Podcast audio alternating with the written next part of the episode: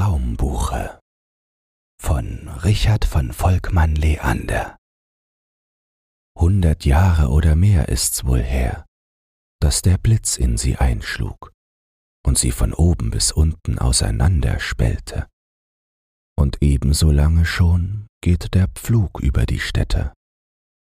Früher aber stand einige hundert Schritte vor dem ersten Hause des Dorfes auf dem grünen Rasenhügel eine alte mächtige Buche, so ein Baum, wie jetzt gar keine mehr wachsen, weil Tiere und Menschen, Pflanzen und Bäume immer kleiner und erbärmlicher werden. Die Bauern sagten, sie stamme noch aus der Heidenzeit, und ein heiliger Apostel sei unter ihr von den falschen Heiden erschlagen worden. Da hätten die Wurzeln des Baumes Apostelblut getrunken. Und wie es ihm in den Stamm und die Äste gefahren, sei er davon so groß und kräftig geworden. Wer weiß, ob's wahr ist. Eine eigene Bewandtnis aber hatte es mit dem Baum. Das wusste jeder, klein und groß im Dorf. Wer unter ihm einschlief und träumte, des Traum ging unabweislich in Erfüllung. Deshalb hieß er schon seit undenklichen Zeiten die Traumbuche, und niemand nannte ihn anders. Eine besondere Bedingung war jedoch dabei. Wer sich zum Schlaf legte unter die Traumbuche, durfte nicht daran denken, was er wohl träumen würde. Tat er es doch, so träumte er nichts wie Krimskrams und verworrenes Zeug, aus dem kein vernünftiger Mensch klug werden konnte. Das war nun allerdings eine sehr schwere Bedingung, weil die meisten Menschen viel zu neugierig sind. Und so misslang es denn auch den allermeisten, die es versuchten. Und zu der Zeit, wo die folgende Geschichte sich zutrug, war im Dorf wohl kein einziger, weder Mann noch Weib, dem's auch nur ein einziges Mal gelungen wäre. Aber seine Richtigkeit hatte es mit der Traumbuche. Das war sicher. Eines heißen Sommertages also, da kein Lüftchen sich regte, kam auch einmal ein armer Handwerksbursche die Straße dahergewandert. Dem war es in der Fremde viele Jahre hindurch weh und übel gegangen. Als er vor dem Dorfe anlangte, drehte er zum Überfluss noch einmal alle seine Taschen um. Doch sie waren sämtlich leer. Was fängst du an? dachte er bei sich. Todmüde bist du. Umsonst nimmt dich kein Wirt auf, und das Fechten ist ein beschwerliches Handwerk. Da erblickte er die herrliche Buche mit dem grünen Rasenhügel davor und da sie nur wenige Schritte abseits vom Wege stand, legte er sich unter sie ins Gras, um etwas auszuruhen. Doch der Baum hatte ein seltsames Rauschen, und wie er seine Zweige leise bewegte, ließ er bald hier, bald da einen feinen, glitzernden Sonnenstrahl durchfallen, und bald hier, bald da ein Stückchen blauen Himmel durchscheinen da fielen ihm die Augen zu, und er schlief ein. Als er eingeschlafen war, warf die Buche einen Zweig mit drei Blättern herab, der fiel ihm gerade auf die Brust. Da träumte er, er säße in einer gar heimlichen Stube am Tisch, und der Tisch wäre sein, und die Stube auch, und ebenso das Haus. Und vor dem Tisch stände eine junge Frau, stützte sich mit beiden Händen auf den Tisch und sähe ihn gar freundlich an. Und das wäre seine Frau. Und auf seinen Knien säße ein Kind, dem fütterte er seinen Brei, und weil er zu heiß wäre, bliese er immer wieder auf den Löffel. Und da sagte die Frau, was du doch für eine gute Kindermuhme bist, Schatz, und lachte darüber. In der Stube aber sprenge noch ein anderes Kind herum, ein dicker, pausbäckiger Junge, und er hätte an eine große Mohrrübe einen Bindfaden gebunden und zöge sie hinter sich her und riefe immer Hü und Hott, als wär's der beste Fuchs. Und alle beide Kinder wären ebenfalls sein. So träumte er, und der Traum musste ihm wohl sehr gefallen, denn er lachte im Schlaf übers ganze Gesicht. Als er aufwachte, war es schon fast Abend geworden, und vor ihm stand der Schäfer mit seinen Schafen und strickte. Da sprang er erquickt auf, dehnte und reckte sich und sagte, Lieber Himmel, wem's so wüchse. Es ist aber doch hübsch, dass man nun wenigstens weiß, wie's ist. Da trat der Schäfer an ihn heran und fragte ihn, woher er käme und wohin er wollte und ob er schon etwas von dem Baume gehört habe. Nachdem er sich überzeugt, dass er so unschuldig war wie ein neugeborenes Kind, rief er aus Ihr seid ein Glückspilz. Denn dass ihr etwas Gutes geträumt habt, war ja doch auf eurem Gesicht zu lesen. Hab ich euch doch schon lange betrachtet, wie ihr so dalagt. Darauf erzählte er ihm, was es für eine Bewandtnis mit dem Baume habe. Was ihr geträumt habt, geht in Erfüllung. Das ist so sicher als wie, dass das hier ein Schaf und das dort ein Bock ist. Fragt nur die Leute im Dorf, ob ich nicht recht habe. Nun sagt aber auch einmal, was ihr geträumt habt. Alterchen, erwiderte der Handwerksbursche schmunzelnd. So fragt man die Bauern aus. Meinen schönen Traum behalte ich für mich. Das könnt ihr mir nun schon gar nicht verdenken. Aber daraus werden tut doch nichts. Und das sagte er nicht bloß so, sondern es war sein Ernst. Denn als er nun auf das Dorf zuging, sprach er vor sich hin. Papperlapapp, Schäferschnack. Möchte wohl wissen, wo der Baum die Wissenschaft herhaben sollte. Als er in das Dorf kam, ragte am dritten Haus vom Giebel eine lange Stange heraus, an der hing eine goldene Krone, und unten vor der Haustüre stand der Kronenwirt.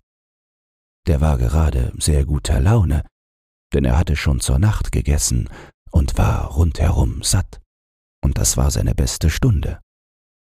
Da zog er höflich den Hut und fragte, ob er ihn nicht um einen Gotteslohn zur Nacht behalten wolle. Der Kronenwirt besah sich den schmucken Burschen, in seinen staubigen, abgerissenen Kleidern von oben bis unten. Dann nickte er freundlich und sagte, Setz dich nur gleich hier in die Laube neben die Tür. Es wird wohl noch ein Stück Brot und ein Krug Wein übrig geblieben sein. Unterdessen können sie dir eine Streu machen. Darauf ging er hinein und schickte seine Tochter, die brachte Brot und Wein, setzte sich zu ihm und ließ sich erzählen, wie es in der Fremde aussähe. Dann erzählte sie ihm auch wieder alles, was sie wusste, aus dem Dorf, wie der Weizen stände, und dass des Nachbars Frau Zwillinge bekommen hätte, und wann das nächste Mal in der Krone zu Tanz gespielt würde. Auf einmal aber stand sie auf, bog sich zu dem Handwerksburschen über den Tisch hinüber und sagte Was hast du denn da für drei Blätter am Latz? Da sah der Handwerksbursche hin und fand den Zweig mit den drei Blättern, der während des Schlafes auf ihn herabgefallen war. Er stak ihm gerade im Latz. Die müssen von der großen Buche dicht vorm Dorfe sein, erwiderte er, unter der ich einen kleinen Nick gemacht habe. Da horchte das Mädchen neugierig auf und wartete, was er wohl weiter sagen würde. Als er schwieg, begann sie ihn gar vorsichtig auszukundschaften, bis sie sicher war, dass er wirklich unter der Traumbuche geschlafen. Und dann ging sie so lange wie die Katze um den heißen Brei, bis sie sich überzeugt zu haben glaubte, dass er nichts von der sonderbaren Kraft und Eigenschaft der Traumbuche wisse. Denn er war ein Schalk und tat so, als wüsste er gar nichts. Als sie auch damit fertig war, holte sie noch einen Krug Wein, sprach ihm freundlich zu, dass er noch trinken möge, und erzählte ihm alles Mögliche, was sie geträumt hätte, und wie es doch gar schade wäre, dass nie etwas in Erfüllung ginge. Indem kam der Schäfer vom Felde zurück und trieb die Schafe durch die Dorfstraße. Als er an der Krone vorbeikam und das Mädchen mit dem Handwerksburschen in eifrigem Gespräch in der Laube sitzen sah, blieb er einen Augenblick stehen und sagte Ja, ja, euch wird er schon den hübschen Traum erzählen. Mir will er nichts sagen. Darauf trieb er seine Schafe weiter. Da ward das Mädchen noch neugieriger, und wie er immer noch nichts von seinem Traume sagte, konnte sie es nicht mehr verwinden und fragte ihn ganz offen, was er denn, während er unter der Buche geschlafen, geträumt habe. Da machte der Handwerksbursche, der ein arger Schalk und durch den schönen Traum übermütig fröhlich gestimmt war, ein schlaues Gesicht, zwinkerte mit den Augen und sagte einen herrlichen Traum habe ich gehabt. Das muss wahr sein. Aber ich getraue mich nicht zu sagen, wie er war. Aber sie drang immer weiter in ihn und quälte, er möchte es doch sagen. Da rückte er ganz nahe an sie heran und sagte ernsthaft, Denkt nur, mir hat geträumt, ich würde noch einmal des Kronenwirts Töchterlein heiraten und später selbst Kronenwirt werden. Da wurde das Mädchen erst kreideweiß und dann purpurrot und ging ins Haus. Nach einer Weile kam sie wieder und fragte, ob er das wirklich geträumt habe und es sein Ernst sei. Gewiss, gewiss, sagte er. Gerade wie ihr sah die aus, die mir im Traum erschienen ist. Da ging das Mädchen abermals ins Haus und kam nicht wieder. Sie ging in ihre Kammer, und die Gedanken liefen ihr übers Herz wie Wasser übers Wehr. Immer neue und immer andere und immer wieder dieselben, so dass es gar kein Ende hatte. Er weiß nichts von dem Baume, sagte sie. Er hat's geträumt. Ich mag wollen oder nicht. Es wird schon so kommen. Es ist nichts daran zu ändern. Darauf legte sie sich zu Bett, und die ganze Nacht träumte sie von dem Handwerksburschen. Als sie am anderen Morgen aufwachte, kannte sie sein Gesicht ganz auswendig. So oft hatte sie es über Nacht im Traum gesehen. Und ein schmucker Bursche war's, das ist wahr. Der Handwerksbursche aber hatte auf seiner Streu wundervoll geschlafen. Traumbuche, Traum. Und was er am Abend zu der Wirtstochter gesagt, längst vergessen. Er stand in der Wirtsstube an der Tür und wollte eben dem Kronenwirt die Hand reichen zum Abschied. Da trat sie herein, und wie sie ihn reisefertig da stehen sah, überfiel sie eine sonderbare Angst, als dürfe sie ihn nicht fortlassen. Vater, sagte sie, der Wein ist immer noch nicht gezapft, und der junge Bursche hat nichts zu tun.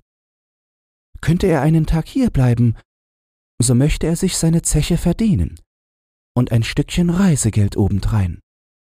Und der Kronenwirt hatte nichts dagegen, denn er hatte schon seinen Morgentrunk gemacht und gefrühstückt und war so satt, dass es seine beste Stunde war. Doch das Zapfen ging sehr langsam, und das Mädchen hatte immer dies oder jenes, weshalb der Handwerksbursche einmal aus dem Keller heraufgeholt werden musste. Als das Fass endlich leer und die Flaschen gefüllt waren, meinte sie, es wäre doch ganz gut, wenn er erst noch etwas im Feld hülfe. Und als er damit auch fertig war, fand sich noch mancherlei im Garten zu tun, woran vorher niemand gedacht hatte. So verging Woche um Woche, und jedwede Nacht träumte sie von ihm. Am Abend aber saß sie mit ihm in der Laube vor dem Haus. Und wenn er erzählte, wie es ihm weh und übel unter den fremden Leuten ergangen sei, kam ihr immer eine Schnake ins Auge oder ein Haar, so dass sie sich die Augen mit der Schürze reiben musste. Und nach einem Jahr war der Handwerksbursche immer noch im Hause, und alles war gescheuert, weißer Sand in allen Zimmern gestreut, und darauf kleine grüne Tannenzweige, und das ganze Dorf hielt Feiertag. Denn der junge Handwerksbursch hielt Hochzeit mit dem Kronenwirtskind. Und alle Leute freuten sich. Und wer sich nicht freute, weil er ein Neidhammel war, der tat wenigstens so. Bald darauf hatte der Kronenwirt auch wieder einmal seine beste Stunde, weil er nämlich rundherum satt war und saß, die Tabaksdose auf dem Schoß, im Lehnstuhl und schlief. Als er gar nicht wieder erwachte, wollten sie ihn wecken. Da war er tot, mausetot. Da war nun der junge Handwerksbursch wirklich Kronenwirt, wie er es im Scherze gesagt, und auch sonst traf alles ein, wie es unter der Buche geträumt denn sehr bald hatte er auch zwei Kinder. Und wahrscheinlich nahm er auch einmal das eine von ihnen auf den Schoß und fütterte es und blies dabei auf den Löffel. Und sicher fuhr gleichzeitig der andere Knabe mit der Mohrrübe im Zimmer umher. Obwohl der, von dem ich diese Geschichte weiß, mir es nicht gesagt hat und ich es selbst vergessen habe, ihn express danach zu fragen. Aber es wird schon so gewesen sein weil das, was man unter der Traumbuche träumt, stets aufs Haar eintraf. Eines Tages nun, es mochten wohl an die vier Jahre seit der Hochzeit verflossen sein, saß der junge Kronenwirt, denn das war er ja jetzt, auch einmal in der Wirtsstube. Da kam seine Frau herein, stellte sich vor ihn hin und sagte, Denke dir, gestern unter Mittag ist einer von unseren Mähern unter der Traumbuche eingeschlafen und hat nicht daran gedacht. Weißt du, was er geträumt hat? Er hat geträumt, er wäre steinreich. Und wer ist's? Der alte Kaspar, der so dumm ist, dass er einen dauert und den wir nur aus Mitleid behalten. Was der wohl mit dem vielen Gelde anfangen wird? Da lachte der Mann und sagte, wie kannst du nun das dumme Zeug glauben? Du bist sonst eine so kluge Frau. Überlege dir doch selbst, ob ein Baum, und wenn er noch so schön und alt ist, die Zukunft wissen kann. Da sah die Frau ihren Mann mit großen Augen an, schüttelte den Kopf und sprach ernsthaft Mann, versündige dich nicht. Über solche Dinge soll man nicht scherzen. Ich scherze nicht, Frau, erwiderte der Mann. Darauf schwieg die Frau wieder eine Weile, als wenn sie ihn nicht recht verstünde, und sagte dann Wozu das nur alles ist? Ich dächte, du hättest alle Ursache, dem alten heiligen Baume dankbar zu sein. Ist nicht alles eingetroffen, wie du es geträumt?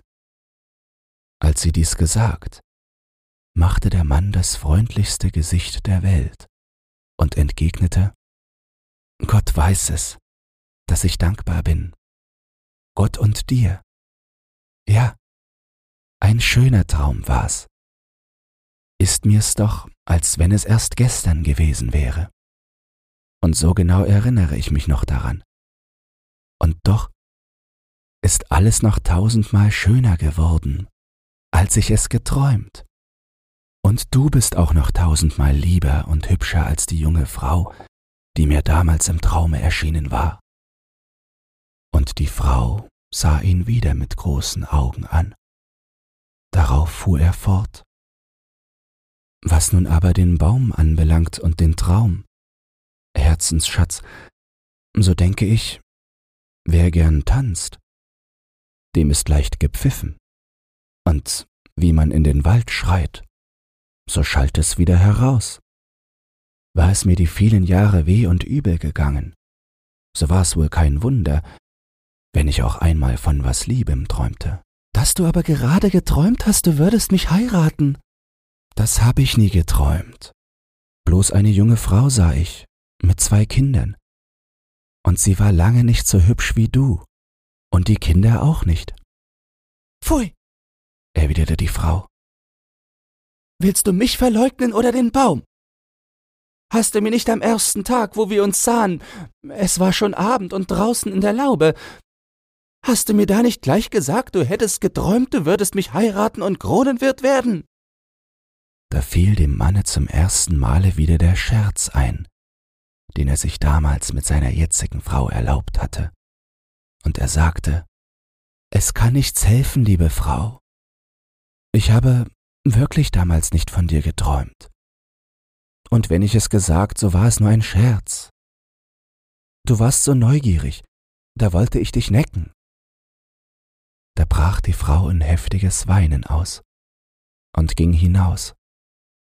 Nach einer Weile ging er ihr nach. Sie stand im Hof am Brunnen und weinte immer noch. Er versuchte sie zu trösten, doch vergeblich. Du hast mir meine Liebe gestohlen und mich um mein Herz betrogen, sagte sie. Ich werde nie wieder froh werden.